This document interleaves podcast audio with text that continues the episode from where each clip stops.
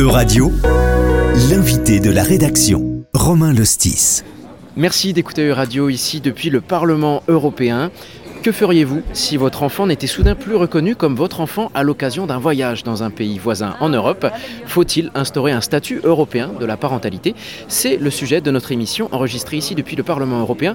Nous sommes avec la députée européenne portugaise Maria Manuel Leitao Marques, euh, membre du groupe de l'Alliance progressiste des socialistes et démocrates. Bonjour. Bonjour, ça va? Oui, c'est un plaisir de parler avec vous, avec une radio qui se centre en écouter les membres du Parlement européen et surtout à traduire les questions qu'on discute ici pour euh, les vies et aussi pour les jeunes. Maria Manuel Leitao Marquez, vous êtes la rapporteure d'un texte voté lors de cette session plénière à propos d'un règlement concernant la reconnaissance de la parentalité en Europe, la reconnaissance de la filiation, et notamment via la création d'un certificat européen de la parentalité. Alors ce texte part d'un constat, euh, celui qu'aujourd'hui une partie des enfants en Europe euh, seraient vulnérables face à des risques de discrimination. Euh, en ce qui concerne la reconnaissance de leur statut de parent. Parce qu'il y a des familles différentes, elles peuvent aller vivre dans un autre État membre, elles ont des enfants. Euh, on parle surtout des, des rainbow femmes, LGBT, euh, mais aussi des autres familles. Euh, quel est le risque ici? Quel est le risque? C'est le risque que moi, je suis un enfant, je m'appelle Sarah, par exemple, il y a un enfant qu'on connaît, un cas qu'on connaît comme ça, et je vais vivre dans un autre État membre. Je suis reconnue euh, comme fille ou comme un enfant qui a deux mères ou, ou deux pères, et je vais vivre dans un autre État membre et je perds le deux ou un des deux. Et ça veut dire qu'il y a un des deux qui ne peut pas autoriser euh, mes choses dans l'école, qui ne peut pas autoriser euh, des traitements médicaux et des choses pratiques de, la vie quotidienne de, cet enfant. C'est-à-dire avec cette loi, avec ce certificat, ce que nous voulons est qu'un enfant, un enfant qui est reconnu euh, dans un État membre doit être reconnu en tous les États membres. On ne va pas changer le droit de famille des États membres, on ne peut pas le faire.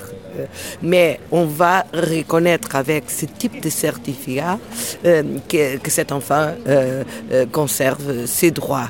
Combien d'enfants sont concernés par ce problème aujourd'hui? On a dit 2 millions, mais je ne sais pas si c'est vrai. Je n'ai pas des numéros. Alors, il y a déjà des textes internationaux pour protéger les droits des enfants euh, mm. dans, le monde entier. Il y a par exemple la, Convention européenne des droits de l'homme euh, ou encore la Convention des Nations unies relative aux droits de l'enfant euh, ou même la charte sociale de, l'Union européenne. C'est vrai, Est-ce que ça veut dire qu'on est dans un non-respect de ces textes-là? Oui, c'est ça, mais il faut, pour être respecté, il faut aller dans, dans les tribunaux, etc. Ça coûte d'argent qu'on attend par la décision. Et, une, et un enfant, il ne peut pas attendre par la décision pour aller à l'école ou pour aller à l'hôpital, euh, aux hôpitaux. C'est-à-dire qu'il euh, faut euh, que, que, le droit soit reconnu d'une façon plus facile.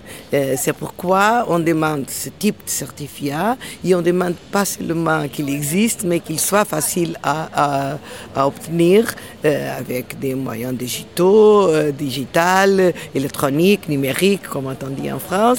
Excusez-moi parce qu'on parle toujours ici de digital, mais numérique. Euh, euh, aussi, sa bureaucratie euh, qui n'est pas nécessaire pour l'obtenir. Donc l'idée, ça serait que tous les enfants en Europe aient ce certificat S'ils veulent. Ils se le, demandent. sur la base du volontariat La volontariat. Ils ont le droit à avoir le certificat. Parce que, comme vous le savez, il y a des États membres de l'Union européenne euh, qui ne reconnaît pas un mariage avec des personnes du, même sexe. Le, public concerné, le public vulnérable, ce sont surtout les familles. Oui, c'est vrai. Euh, c'est vrai. Les familles LGBT. Oui, oui, sont surtout les familles, les enfants qui habitent, qui sont filles euh, des familles LGBT. Mais il y a des États membres qui ne reconnaissent pas. Ça, il y a encore des on ne va pas changer le, cette. Le mariage ou l'adoption pour ces personnes-là. On ne va pas, changer ça, mais la France, elle reconnaît, je pense, et la Belgique aussi, Portugal aussi, en Espagne. Et si je suis reconnu dans un État membre, j'ai le droit à être reconnu comme.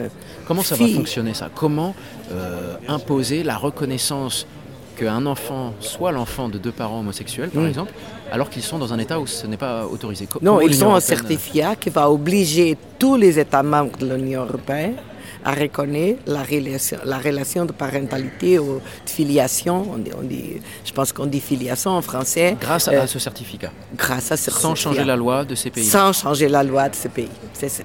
Lors du débat organisé le 13 décembre 2023 au Parlement euh, européen, plusieurs eurodéputés ont pris la parole lors Mm. du débat, dont vous. Il y avait aussi, par exemple, j'ai pris un exemple, Oui. l'eurodéputé français Gilles Le Breton, du parti Identité et Démocratie. Il a quant à lui dénoncé la création de ce certificat européen qui serait, selon lui, une ingérence euh, dans les compétences nationales des Non, États membres. pas vrai. Il a dit que cela reviendrait à généraliser partout en Europe la gestation pour autrui. Non, c'est vrai. C'est pas vrai. Vous dites que ce n'est pas vrai? D'abord, il ne s'applique pas à des enfants qui euh, ont né dans un, un pays tiers. N'a rien à voir avec ce qu'il a dit, c'est-à-dire l'affaire des gestations par, euh, La GPA, gestation par autrui. pas par autrui. Euh, rien à voir. C'est c'est pas vrai aussi que ça va changer les droits de famille de tous les États membres. C'est une compétence, c'est vrai, des États membres, c'est pas une compétence de l'Union européenne. On, veut seulement protéger les enfants. Elles existent, elles vivent auprès de nous, elles sont là, elles existent. Euh, déjà, euh, et on ne peut pas avoir des enfants qui sont des citoyens ou citoyennes européennes et qui n'ont pas les droits, sont, on dit chez nous, qui sont de seconde classe, c'est-à-dire qui n'ont pas les mêmes droits des autres enfants dans ce l'école, dans la vie. Ce n'est pas encore un droit européen à l'adoption pour les couples Non, non, c'est pas. C'est pas ça. C'est pas un droit européen à l'adoption. C'est c'est la que- reconnaissance. Est-ce que c'est un pas supplémentaire vers une véritable politique sociale européenne? Exactement.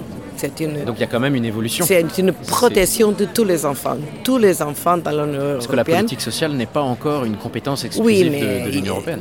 on- sait ça, mais on a discuté Donc, C'est ça. quand même une grande innovation. Eh oui, c'est ça, mais on a discuté ça pendant la pandémie, hein, euh, que la santé, c'est pas une politique européenne, c'est vrai, seulement la santé publique et d'une façon très petite. Mais, euh, mais, euh, on a, pendant la pandémie, ça, on ne nous a pas empêché d'acheter ensemble les, Les- les vaccins. les vaccins. hein. Et de plus en plus, il y a dans le digital, pas, euh, il y a besoin des compétences européennes et quelquefois même que la politique soit exercée, l'application de la loi soit faite par la Commission. hein.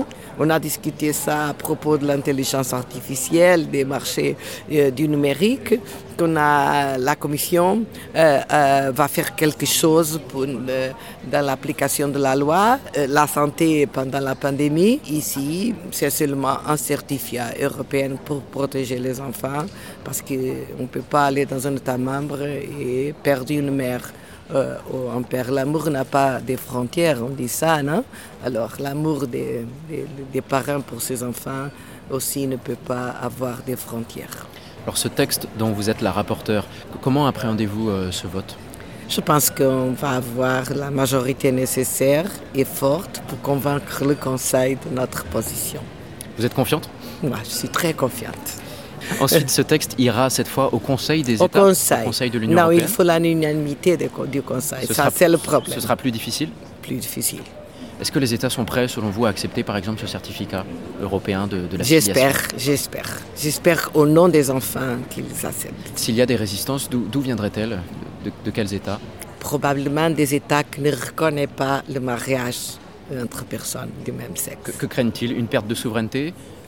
Et qui, qui- la, la fin de cette loi qui interdit euh, le mariage homosexuel C'est pas la fin de la loi, parce que c'est... Mais est-ce que c'est cette crainte qui- qu'ils mettent en avant? Non, si, si, si- s'il y, a- s'il y a un enfant qui est né dans un État qui ne reconnaît pas euh, le mariage entre personnes du même sexe ou l'adoption par des personnes de- du même sexe, euh, cet enfant n'a pas le droit au certificat parce qu'elle n'est pas reconnue dans un État pas. membre. Ça ne change pas. c'est pour les citoyens des autres États. Là des autres reconnu. États où elle...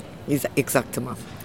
Vous avez expliqué meilleur que moi. Très bien. Merci. Merci beaucoup, euh, Maria Manuel Leitao Marquez, d'avoir partagé votre analyse à l'antenne de Radio sur ce règlement européen, sur la reconnaissance de la parentalité, la reconnaissance de la filiation en Europe. Merci à toutes et à tous pour votre attention. Euradio vous a présenté l'invité de la rédaction. Retrouvez les podcasts de la rédaction dès maintenant sur euradio.fr.